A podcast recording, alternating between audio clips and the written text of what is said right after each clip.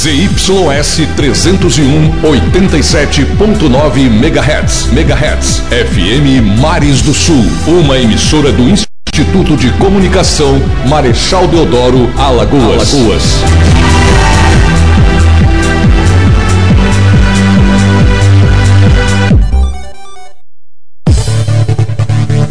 Rádio Mares do Sul FM 87.9 apresenta. Momento do Esporte.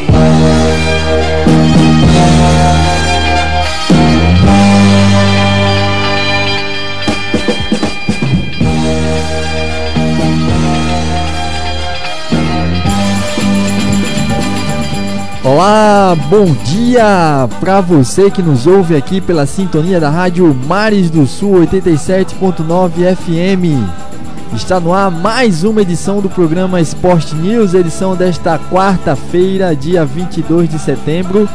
Hoje que é aniversário do vereador eleito mais votado da história de Marechal Deodoro, André Luiz Bocão.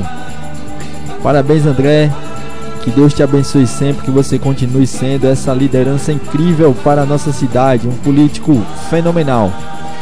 A gente segue com o programa Esporte News desta quarta-feira, trazendo as principais notícias de hoje, logicamente, né? E a gente vai falar um pouco do futebol internacional, também Libertadores, um pouco sobre a Série A do Campeonato Brasileiro.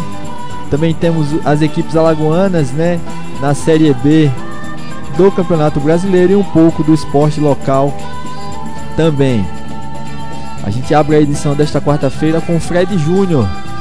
A FIFA marcou um encontro para discutir Copa do Mundo a cada dois anos.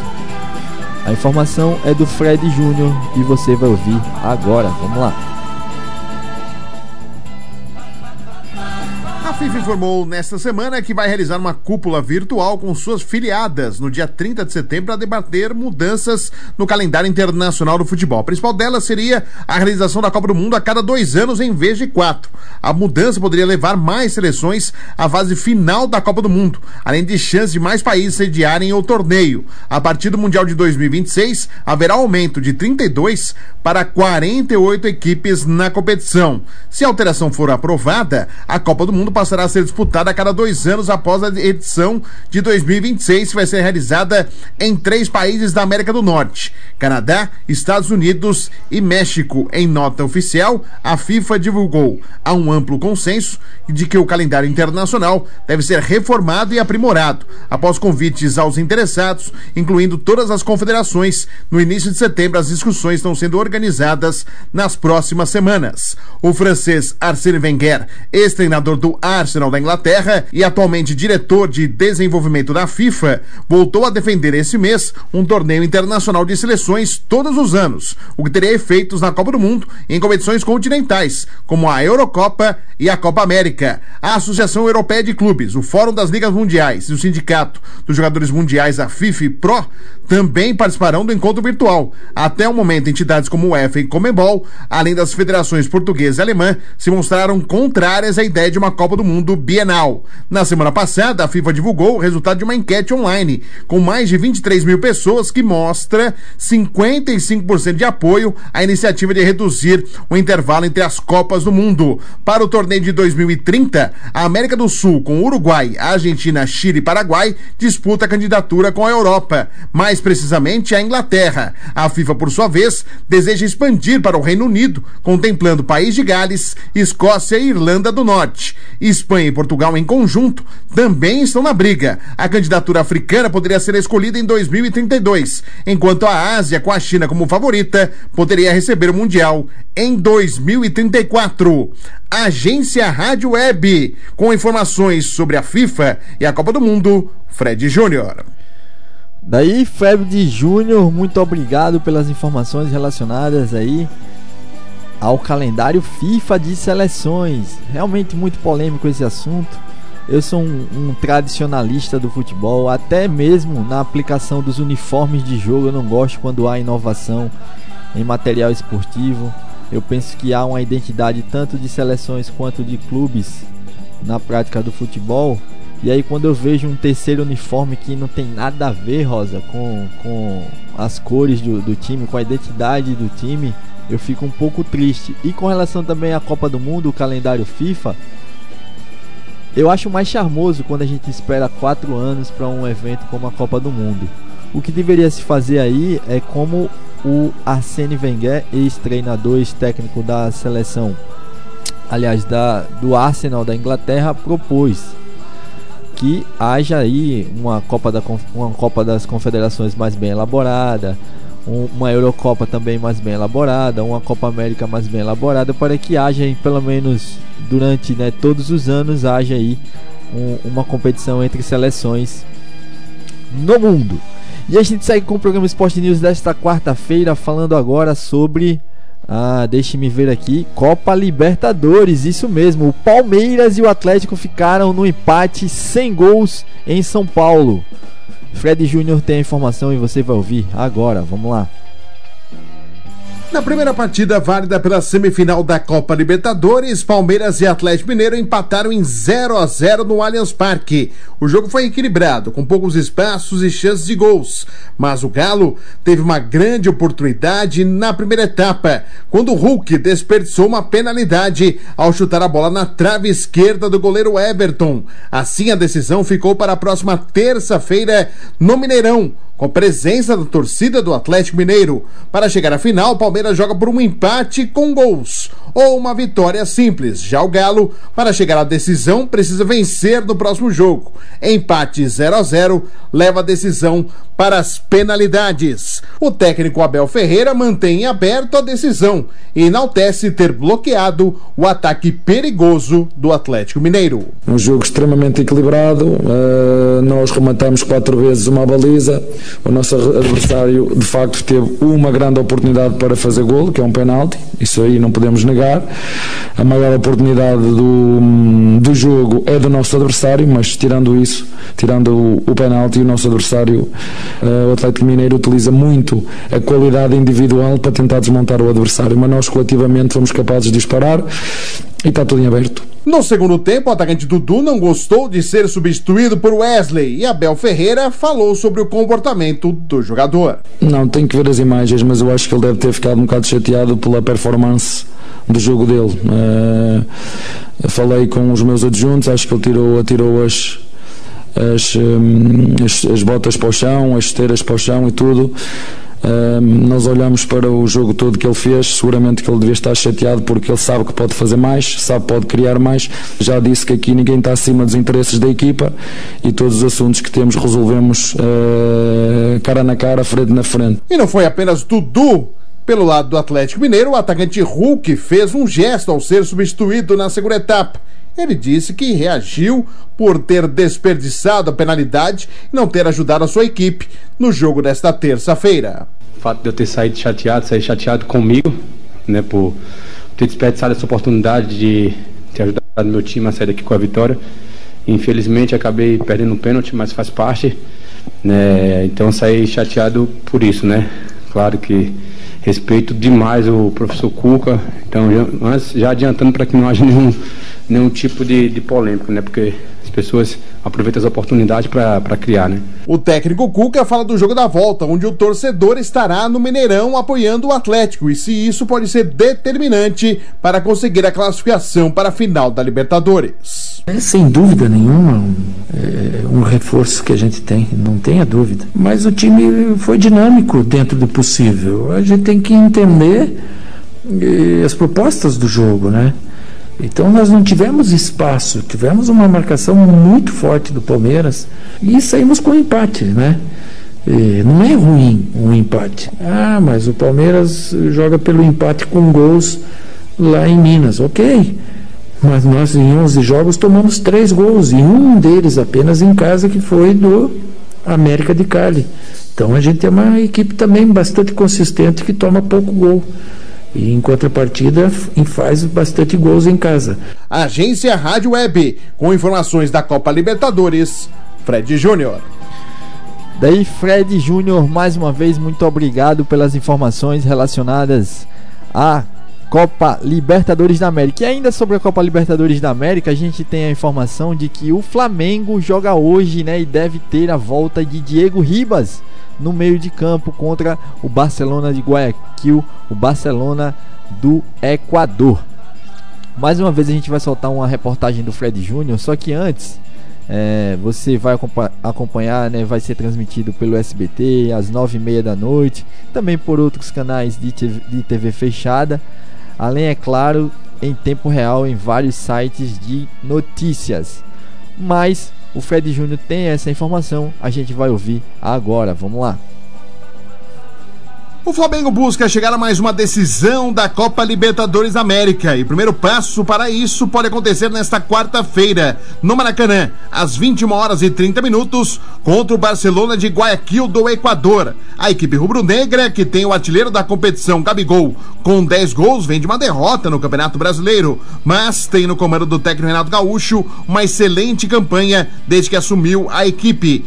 Para esta partida, o treinador vai ter a volta de Diego, jogador experiente recuperado de contusão, mas tem dúvidas como Arrascaeta e Felipe Luiz, que têm chances remotas de estar em campo. E o técnico Renato Gaúcho fala desse cuidado com esses jogadores que estão machucados para não perdê-los por mais tempo e pode até evitar de colocá-los em campo nesta quarta-feira. O jogo de quarta-feira é muito importante, é mais uma decisão que a gente tem mas não é o último jogo do ano. Então a gente tem que tomar muito cuidado para não colocar o jogador sem condições em campo e de repente perder ele por mais 5, 6 jogos. Então são jogadores importantes que a gente não pode perder, juntamente com esses jogadores que estão entregues ao departamento médico, porque o Flamengo está brigando por três competições e a cada três dias a gente tem uma decisão e ninguém ninguém quer saber disso. Todo mundo quer cobrar as grandes atuações a cada três dias e isso nem sempre vai ser possível. Já o Barcelona do Equador, desde o jogo que eliminou o Fluminense, vem de resultados irregulares. Já foram seis jogos com três derrotas, dois empates e apenas uma vitória, marcando seis gols e sofrendo nove. Destaques da equipe ficam para os atacantes Garcês e Cortez e o meio experiente Damian Dias. O provável Flamengo será com Diego Alves no gol, Isla, criticado pela torcida e quem fez um desabafo nas redes sociais pedindo respeito ao torcedor, Rodrigo Caio, Gustavo Henrique e René, William Arão, Diego Ribas, Everton Ribeiro e Vitinho, Bruno Henrique e Gabriel Barbosa. Já o time equatoriano deve jogar com Burrai, Castilho, Riveiros Pineida, Molina, Pinatares, Preciado, Damian Dias, Perlaza e Mastriani. Agência Rádio Web, com destaques da Copa Libertadores da América, Fred Júnior. Daí mais uma vez Fred Júnior com as informações agora relacionadas ao Flamengo, o Flamengo que deve mesmo conquistar a sua vitória hoje diante do Barcelona de Guayaquil para mais uma final de Libertadores da América, principal competição de clubes da América Latina, da América do Sul. A gente segue com mais informação aqui no programa Sport News para falar agora sobre Série A do Campeonato Brasileiro. Daqui a pouco a gente vai falar sobre CSA e CRB, CRB e CSA, que jogam a Série B do Campeonato Brasileiro. Mas agora vamos de São Paulo, né? O São Paulo que busca a segunda vitória consecutiva agora diante do América Mineiro. Mais uma vez Fred Júnior tem a informação e você vai ouvir agora. Vamos lá. Em jogo adiado da última rodada do primeiro turno do Campeonato Brasileiro, o São Paulo nesta quarta-feira às 20 horas e 30 minutos recebe no Morumbi o América Mineiro. O tricolor vem de uma vitória sobre o Atlético Goianiense no último final de semana também em seu estádio e busca somar pontos para quem sabe agora brigar pela parte de cima da tabela da competição. Nesse momento, o time do técnico Crespo está na 12 segunda colocação com 23 pontos ganhos. O volante Luan revela que os jogadores fizeram um pacto estão encarando cada partida como uma decisão. Todos nós jogadores estamos incomodados com essa situação, conversamos entre a gente, diretoria e comissão. Vamos continuar trabalhando e é assim que a gente vai encarar o, o resto do Campeonato Brasileiro, cada jogo como se fosse uma final para colocar o São Paulo cada vez mais em cima da tabela. O time do São Paulo teve mudanças na última partida, deixando três zagueiros e uma linha com quatro defensores. Luan fala que o São Paulo deve adotar e é a melhor maneira de se enfrentar o América Mineiro com uma linha de quatro zagueiros. Acredito que independente de qualquer formação, acho que o professor Crespo e a comissão sabe o que é melhor para São Paulo, estuda cada equipe e sabe qual é, qual é a melhor estratégia para cada jogo. Já o América Mineiro vem de um empate contra o Corinthians na capital paulista e quer somar pontos para sair da zona do rebaixamento. Neste momento, a equipe está na 18ª colocação com 22 pontos. O técnico Wagner Mancini projeta essa partida contra o São Paulo. Eu acho que o São Paulo tem uma maneira de jogar um pouco diferente. O São Paulo ele vem é, modificado nesses últimos jogos, então é, não sei qual vai ser a tônica da partida, mas vai ser mais um jogo difícil. Acho que o importante é a gente acreditar nessa evolução do América, que tem jogado bem dentro e fora de campo, tem tentado se impor. O São Paulo para esse jogo não terá o zagueiro Léo, suspenso pelo terceiro cartão amarelo, mas terá a volta de Miranda. Então, o time provável: Thiago Volpe no gol, Igor Vinícius, Arboleda, Miranda e Reinaldo. Luan Lisieiro, Rodrigo Nestor, Gabriel Sara, Rigoni e Luciano. Já o América Mineiro não terá Lucas Kel, que pertence ao São Paulo e não pode enfrentar sua ex-equipe. E deve ir a campo com Matheus Cavicchioli, Patrick, Ricardo Silva, Zé Ricardo, Anderson, Marlon, Juninho e Alê, Ademir, Zarate e Ribabar. Agência Rádio Web, com informações do Campeonato Brasileiro, Fred Júnior. Mais uma vez, Fred Júnior, muito obrigado pelas informações, as últimas dele aqui no programa Esporte News desta quarta-feira. Então vou mandar um alô, um abraço aí para você que nos ouve pela sintonia da Rádio Mares do Sul, está em casa, no trabalho, no, nos transportes complementares da cidade de Marechal Deodoro, também nos táxis turísticos, na praia, na barbearia, no bar, enfim, qualquer lugar da cidade de Marechal Deodoro, Praia do Francês, a margem da Lagoa Manguaba, tanto na Massagueira quanto aqui no Centro Histórico. E a gente fala agora sobre CCA e CRB no programa Esporte News. Você que aguardou aí, você que é torcedor do Galo da Pajussara. O CRB venceu em Pelotas com a presença de público no estádio e o técnico Alan Al falou sobre a experiência. Abro aspas aqui para o técnico Alan Al. Isso é o futebol puro, né? Alan Al destacou que a torcida deu mais força ao adversário. Em jogo com público, o CSA venceu o Brasil de Pelotas e mantém a posição no G4 da Série B do Campeonato Brasileiro. Diego Torres fez o gol do Galo da Pajussara no Bento Freitas. Alan Al explicou a ausência de homem referência no ataque do CRB contra o Brasil de Pelotas. Abro aspas aqui para o técnico Alan Al. Tentei surpreender o adversário e conseguiu realmente. O Galo bateu o Chavante Gaúcho no Bento Freitas e se mantém no G4 da Série B do Campeonato Brasileiro. Não dá para falar de CRB sem falar de CSA. O CSA, pelo CSA, Yuri ainda comemora o primeiro gol com a camisa do CSA e, e se declara. Abro aspas aqui para o lateral e volante também, Yuri. O clube da minha carreira que eu mais me identifiquei. Volante tem 58 jogos pelo time alagoano e diz que procura esse gol há muito tempo. CSA enfrenta Botafogo é, amanhã, né, quinta-feira, e Cruzeiro em três dias, né? Portanto, times grandes aí, os próximos adversários de CSA pela Série B do Campeonato Brasileiro. Veja como foram os confrontos no primeiro turno. Nesta quinta-feira, a equipe alagoana joga contra os cariocas e domingo encara a Raposa. Titular em Londrina, Nilson opina sobre a disputa por posição no CSA. Quem joga está sempre preocupado com quem está de fora. O centroavante fez primeiro gol, o primeiro jogo, aliás, entre os titulares na vitória do último sábado, a vitória do Azulão do Mutangi.